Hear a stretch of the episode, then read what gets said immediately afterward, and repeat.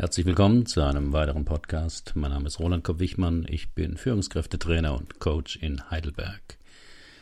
Das Thema heute: Erkenne deinen Platz. Und andere witzige Ratschläge aus der Steinzeit. Normalerweise schreibe ich ja nie über politische Themen. Einmal habe ich es gemacht, als ich so besoffen war von Obamas Intronisationsrede Yes, we can nach einigen Jahren, wo es ja richtiger heißen muss, Yes, we can, habe ich es bitter bereut und auf meinem Blog einen Erklärungsversuch dazu geschrieben. Ich sollte es also lassen. Aber als ich letzte Woche die Reaktion des türkischen Ministerpräsidenten Erdogan auf eine kritische Frage einer englischen Journalistin las, war ich einfach nur begeistert. Er schalt sie eine schamlose Frau und dann kam es. Erkenne deinen Platz. Was für ein genialer Satz.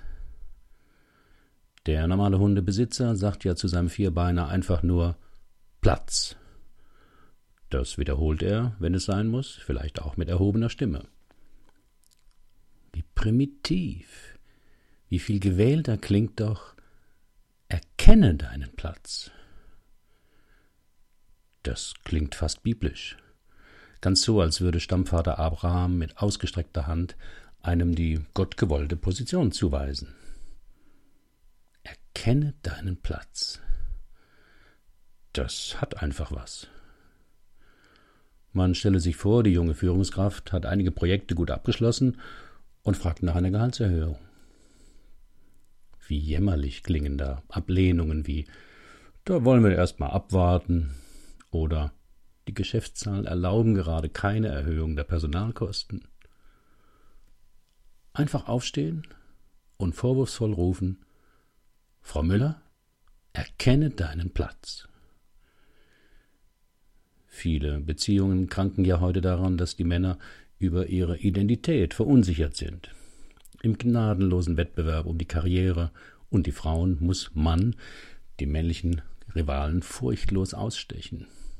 Doch daheim soll er seine weichen Seiten zeigen, keine Berührungsängste am Wickeltisch zeigen und für sein Kind den fantasievollen, liebevollen Vater geben. Und im Bett dann noch der draufgängerische Latin Lover sein. Fragte man die Gattin von Herrn Erdogan, was moderne Frauen tun könnten, um dieses Dilemma aufzulösen, würde sie vielleicht sagen, zieh dein Kopftuch fest und Erkenne deinen Platz. Auch für die politischen Debatten im Bundestag ließe sich zeigen, dass wir es ernst mit der Integration meinen, jetzt wo der Islam doch zu Deutschland gehört. Wie bescheiden klingen doch bisher die schlimmsten Beschimpfungen im Bundestag. Totenhöfer wird zu Hodentöter. Mit Verlaub, Herr Präsident, Sie sind ein Arschloch. Martin Lindner sei der berühmteste Eierkrauler dieses Parlaments. Frau Merkel könnte doch ganz ruhig zu der Drohung des CSU-Vorsitzenden Seehofer, die Koalition wegen dem unsinnigen Mautgesetz platzen zu lassen, sagen Mein lieber Horst, erkenne deinen Platz. Denken tut sie das bestimmt öfters. Der letzte Absatz ist eine gute Überleitung zum zweiten Zitat, das letzte Woche zu lesen war. Enteiert mir die Jungs nicht. Auch so eine geniale Wortschöpfung. Noch dazu von einer konservativen Politikerin, von der Christlich-Sozialen Union, von Christiane Hadertauer. Ja, die, die mit Modellautos für große Jungs gerade riesige Probleme hat.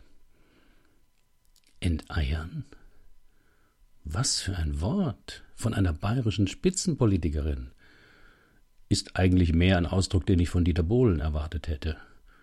Du singst, als müsste ich jemand noch mal richtig beeiern. Aber das Urheberrecht auf diese Wortschöpfung gehört Frau Hadertauer. Sie meinte damit, Zitat, das, was Jungs gut können, die Lust am Wettbewerb, um Status und Anführerschaft, das Kräftemessen und der eher marginal ausgeprägte Perfektionismus, verbunden mit der Gabe, sich von Kritik nicht sonderlich beeindrucken zu lassen, das sind hochwichtige Eigenschaften im Echtleben. Zitat Ende. Echtleben. Auch so ein Wahnsinnsausdruck. Demnach gibt es auch ein Falschleben. Was kreative Wortschöpfungen angeht, sollte ich mal bei Frau Hadertauer ein Wochenendseminar besuchen. Die Gabe, sich von Kritik nicht sonderlich beeindrucken zu lassen. Das hat Herr Erdogan ja nun wirklich im Übermaß. So wie er im Frühjahr die Vorwürfe bezüglich der haarsträubenden Sicherheitsmängel in türkischen Bergwerken ungemein kreativ abbügelte. In einem bizarren Auftritt belehrte er die Angehörigen, die ihre Männer und Väter verloren hatten, über die Geschichte der Bergwerksunglücke. Die gehörten nun einmal zum Bergbau. Zitat In England sind 1862, 1866 und 1894 mehr als 200, 360 bzw. 290 Bergarbeiter bei Unglücken ums Leben gekommen. In Frankreich 1906 sogar über 1000 und in Japan 1914 fast 700. Zitat Ende. Dazu braucht man Eier und Geschichtsbewusstsein. Der Mächtige bezieht seine Macht von den Ohnmächtigen. 59 Prozent der Türken sind zufrieden mit der Politik Erdogans.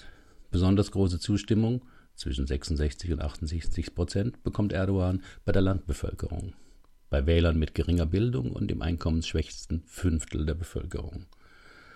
Die geringsten Zustimmungswerte, 38 Prozent, erzielt Erdogan unter der Gruppe der Universitätsabsolventen. Erkenne deinen Platz. Das ist ja auch eine Frage, die man spirituell verstehen kann. Wo ist mein Platz im Leben? Wo gehöre ich hin? Herr Erdogan scheint die Frage für sich schon lange beantwortet zu haben. Schließlich hat er große Pläne.